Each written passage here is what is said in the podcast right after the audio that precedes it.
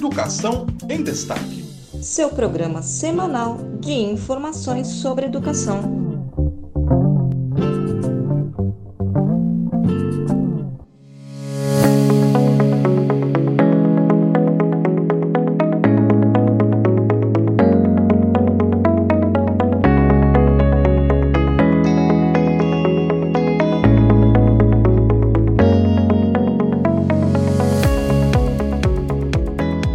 Os trabalhos de uma CPI frequentemente envolvem questões polêmicas e de elevada gravidade que são noticiadas com destaque pela imprensa e acompanhadas de perto pela população.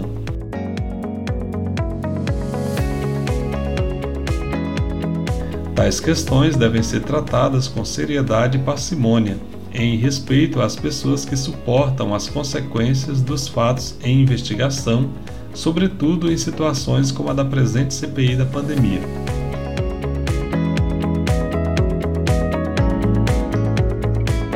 Este é um trecho do relatório da CPI da pandemia aprovado no dia 26, terça-feira. Olá, eu sou Francisco Domingos e este é o podcast Educação em Destaque, o seu programa semanal de informações sobre educação, direto de Brasília. E no programa de hoje nós vamos tratar sobre a aprovação do relatório da CPI da pandemia teremos uma entrevista com o médico e senador Rogério Carvalho, que atuou na CPI e vai falar sobre a participação de médicos na tragédia da Covid-19 no Brasil, revelada pela CPI.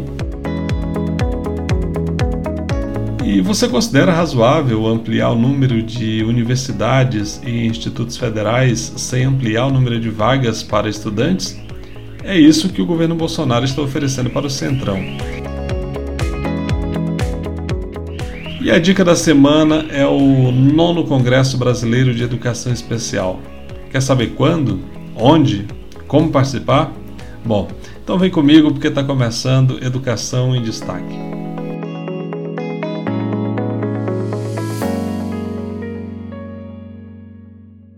Chega ao fim a CPI da pandemia. Prestes a completar seis meses de atividades, a CPI da pandemia aprovou na terça-feira o seu relatório final. O texto do senador Renan Calheiros, do MDB de Alagoas, recebeu sete votos favoráveis e quatro contrários.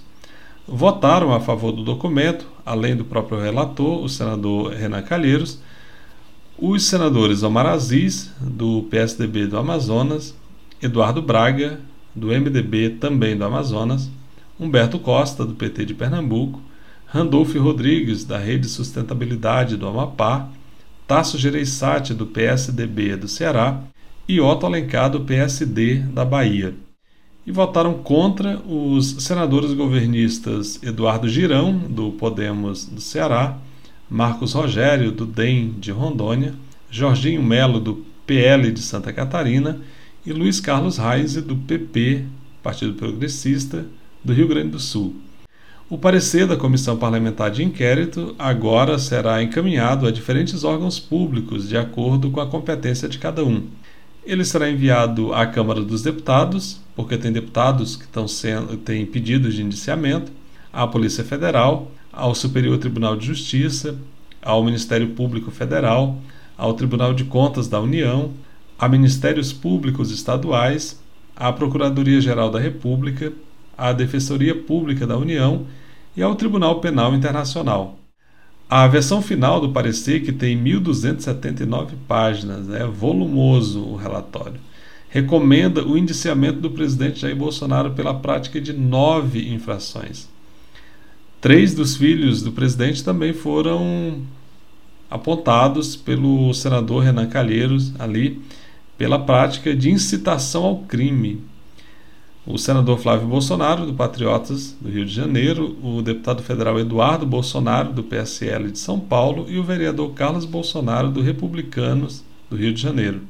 E além deles, eh, o senador Renan Calheiros também identificou infrações penais cometidas por duas empresas, a Precisa Medicamentos e a VTC Log, e por outras 74 pessoas.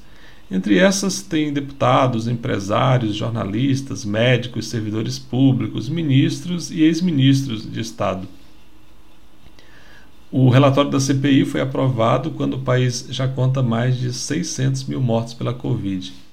E no debate que antecedeu a votação, o senador Humberto Costa, do Partido dos Trabalhadores de Pernambuco, disse que a CPI conseguiu chamar a atenção da população. Segundo Humberto Costa, ela trouxe luzes sobre os fatos e conseguiu provar que a estratégia do governo federal foi a busca pela imunidade coletiva sem vacinação a chamada imunidade de rebanho, o que representa um crime doloso. Abre aspas para o senador Humberto Costa.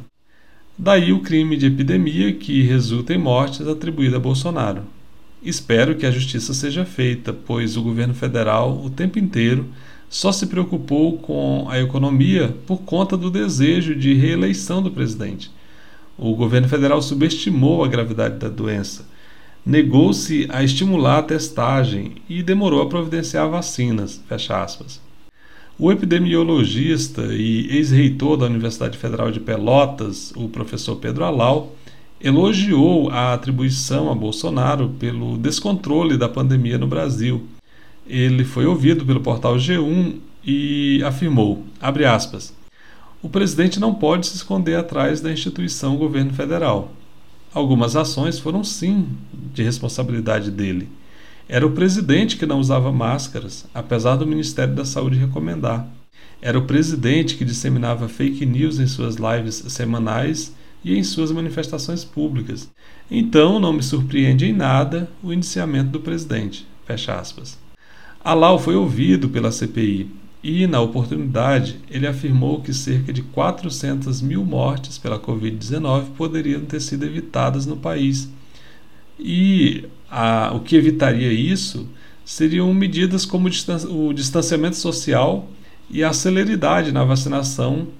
Né? Caso isso tivesse ocorrido, então pelo menos 400 mil mortes teriam sido evitadas. E não custa lembrar que a Pfizer insistiu, pelo menos em mais de 100 mensagens, como ficou comprovado pela CPI, para que o governo brasileiro adquirisse aquelas vacinas já no ano passado, o que acabou não acontecendo. Quem também elogiou o relatório foi o infectologista Renato Kfouri. Ele lembrou da gravidade das consequências do descontrole da pandemia no país e ressaltou que, abre aspas, uma em cada oito mortes no mundo ocorreu no Brasil e que neste ano, 2021, tivemos 400 mil mortes por aqui, quase meio milhão de mortes aqui no Brasil só em 2021. Fecha aspas. Por outro lado, o relatório da CPI pede o indiciamento de vários médicos. E é sobre esse assunto que nós vamos tratar nessa entrevista de hoje.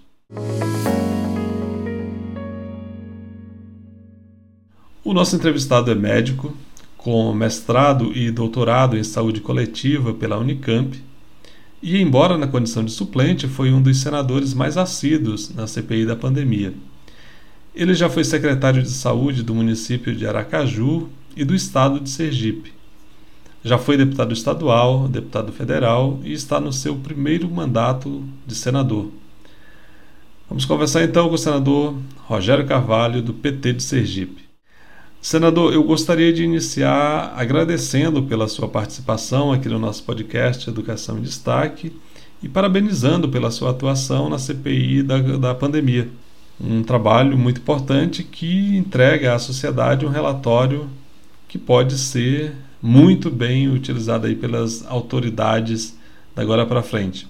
Meus cumprimentos, Francisco Domingos, e ao podcast e a todos os, os ouvintes do podcast Educação em Destaque. Uma satisfação estar com todos vocês.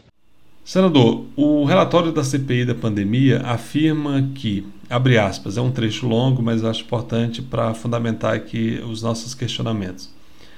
De acordo com o relatório, está dito: o parecer número 4 de 2020 do Conselho Federal de Medicina serviu de fundamento para embasar muitos dos atos do Executivo Federal que praticamente durante toda a pandemia defendeu e priorizou o tratamento precoce como principal instrumento de combate à Covid.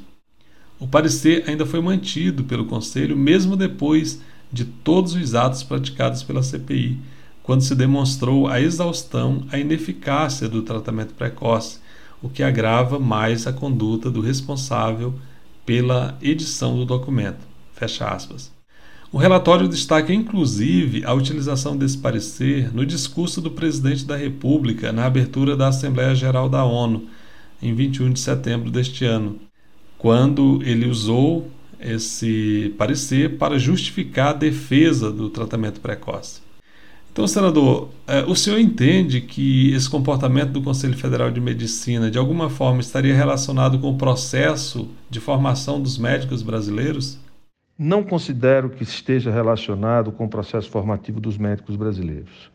Tem a ver, sim, com o alinhamento político da direção do Conselho Federal de Medicina com o governo Bolsonaro e sua política de, de condução da pandemia, de ampliação do contágio para aquisição de imunidade eh, coletiva ou a imunidade de rebanho.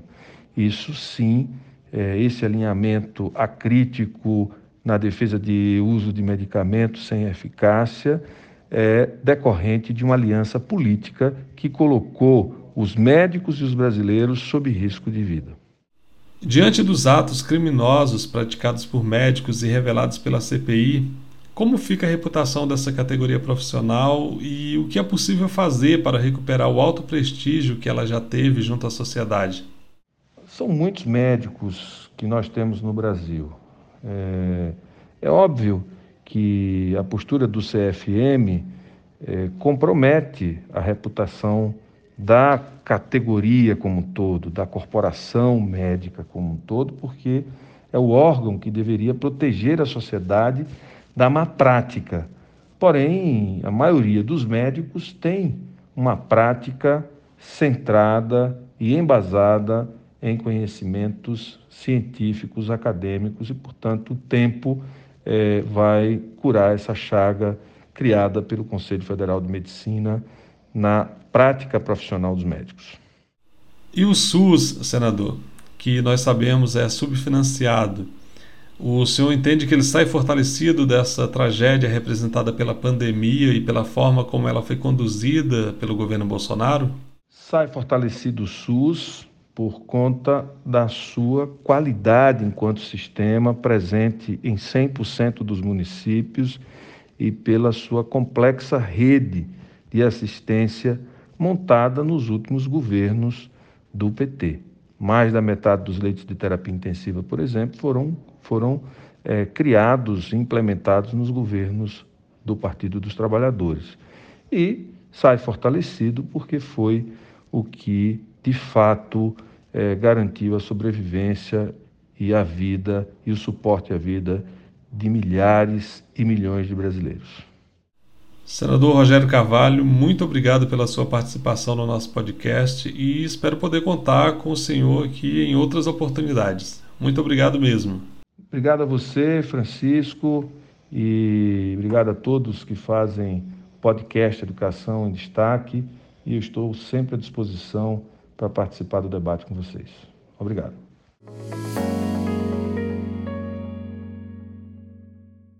Pressionado pelo Centrão, o governo diz que vai ampliar o número de universidades e institutos federais sem aumentar o número de matrículas.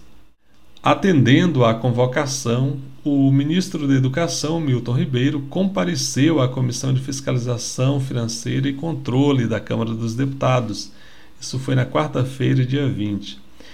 E na oportunidade ele informou que a criação de reitorias de institutos federais de educação profissional, a partir do desdobramento de campi já existentes, tem motivação técnica. Bom, mas não é isso que os deputados pensam, não.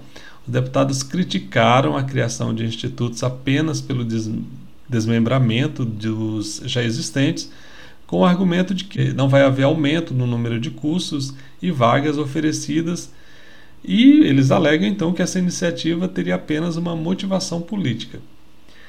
A proposta de aumento, de ampliação do número de institutos, ela foi apresentada pelo Ministério da Educação ainda em setembro e previa a instalação de 10 institutos federais. No entanto, o ministro disse que o número final de novas unidades será menor, será de apenas seis. E ele justificou essa redução. Abre aspas para o ministro Hamilton Ribeiro. Em nenhum momento impusemos aos reitores uma decisão de cima para baixo. Nós os ouvimos e alguns se manifestaram positivamente, outros não. Quem se manifestou positivamente, atendemos e analisamos. Fecha aspas. De acordo com a proposta apresentada pelo MEC, serão criados dois institutos com desmembramento do Instituto Federal de São Paulo. Dois a partir do desmembramento do Instituto Federal do Paraná, sendo que um desses institutos seria localizado em Maringá, município do deputado Ricardo Barros, que é um dos principais interessados nesse desmembramento aí.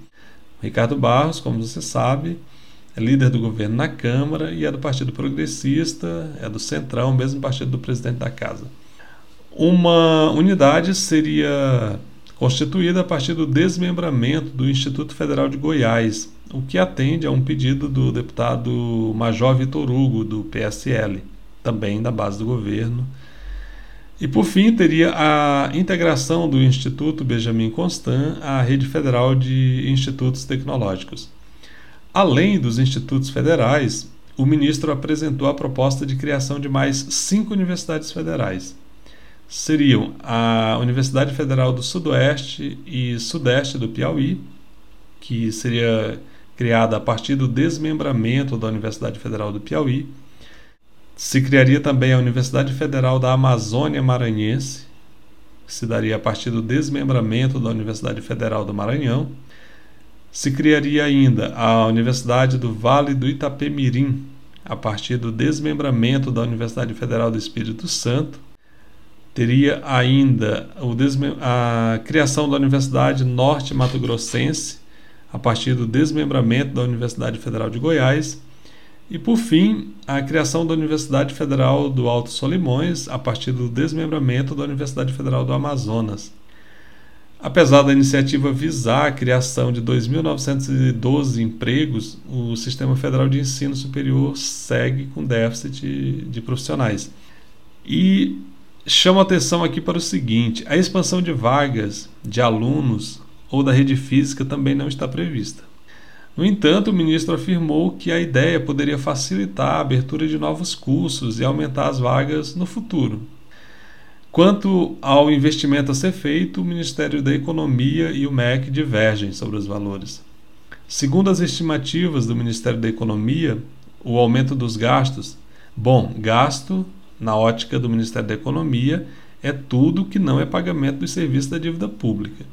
Bom, então, segundo o Ministério da Economia, a criação dessas novas universidades e institutos geraria um gasto de 500 milhões por ano. Porém, de acordo com o MEC, esse valor seria bem menor, seria de 147 milhões ao ano. O curioso é que a proposta orçamentária de 2022 não prevê essas despesas. Atualmente, o país conta com 38 institutos federais, e sendo que esses institutos recebem hoje 819.650 alunos. Já as universidades federais, você sabe, são 69 com um número de 1 milhão e 300, um pouquinho mais que 1 milhão e 300 mil estudantes. Ao jornal Folha de São Paulo, o presidente da Andifes, a Associação Nacional dos Dirigentes das Instituições Federais de Ensino Superior, o professor Marcos Vinícius Davi, disse ter pedido para conhecer o, pro, o projeto, mas a instituição foi solenemente ignorada pelo MEC.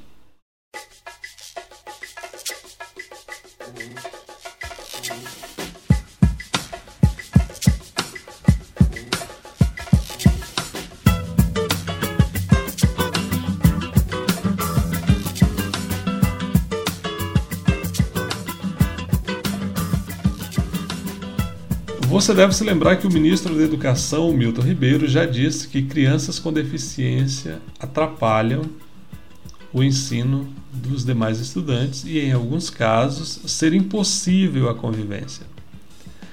Bom, a nossa dica de hoje poderia ser aproveitada pelo ministro, mas, pelas declarações, parece que ele não deve gostar desse tipo de evento. Eu estou falando do nono Congresso Brasileiro de Educação Especial, que acontece de 1 a 13 de novembro e é promovido pela Universidade Federal de São Carlos, em parceria com a Associação Brasileira de Pesquisadores em Educação Especial. O evento é um espaço para a troca de ideias entre profissionais e acadêmicos, para divulgação e estímulo da produção dos conhecimentos científicos da área e uma oportunidade de atualização em relação às novas práticas propostas pela Diretriz Política Educacional de Inclusão Escolar adotada pelo Brasil. Haverá mesas de debates, mais de 30 minicursos e a apresentação de pesquisas em 20 eixos temáticos. Entre os assuntos a serem abordados estão a história da educação especial, o papel das organizações e movimentos sociais, políticas educacionais, tecnologia assistiva e arte, cultura e lazer, comunicação e letramento, ensino de línguas, educação física e esportes, a avaliação da aprendizagem, a educação superior profissional e tecnológica, entre outros. Durante a programação do encontro, no dia 6 de novembro, acontece também o 11º Encontro Nacional de Pesquisadores em Educação Especial. Em edições passadas, os participantes de todos os estados brasileiros compareceram a esse, a esse encontro e se somaram a representantes dos países da América do Norte, da Europa e do continente africano. Então o encontro é diverso e é muito rico. E os interessados ainda podem se inscrever até o dia da abertura do evento, ou seja, dia 1 de novembro. E você pode fazendo, fazer isso acessando o site da UFSCar, que é ufscar.br, www.ufscar.br. Ali os participantes poderão escolher ao que irão assistir conforme o interesse e a disponibilidade. O evento é todo online, começando sempre às 13 horas.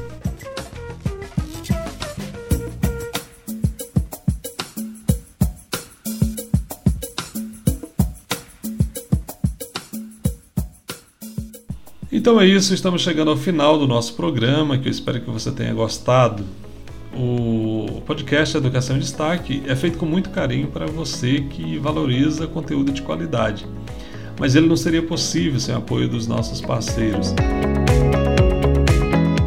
O Sindicato Nacional dos Técnicos de Nível Superior das IFES, o ATENS Sindicato Nacional. O Sindicato dos Trabalhadores da Educação Básica, Técnica e Tecnológica do Estado do Paraná, o Sindedutec o Sindicato dos Docentes das Instituições Federais de Ensino Superior dos municípios de Ananindeua, Abaetetuba, Belém, Bragança e Cametá, o Sindiproifespa. E você, nosso ouvinte, também pode apoiar este podcast. Procure por Educação em Destaque no Instagram, no Facebook, no YouTube e siga o nosso perfil. Também estamos em todas as plataformas de podcast peço para você se inscrever no nosso canal no YouTube. O canal tem o mesmo nome do podcast, é o Educação em Destaque. Então você vai lá, se inscreve, passa a acompanhar o nosso conteúdo que é publicado, você já sabe também, toda semana, sempre às sextas-feiras a gente entra com conteúdo novo. Então é isso, eu fico por aqui e espero você na próxima semana. Até lá!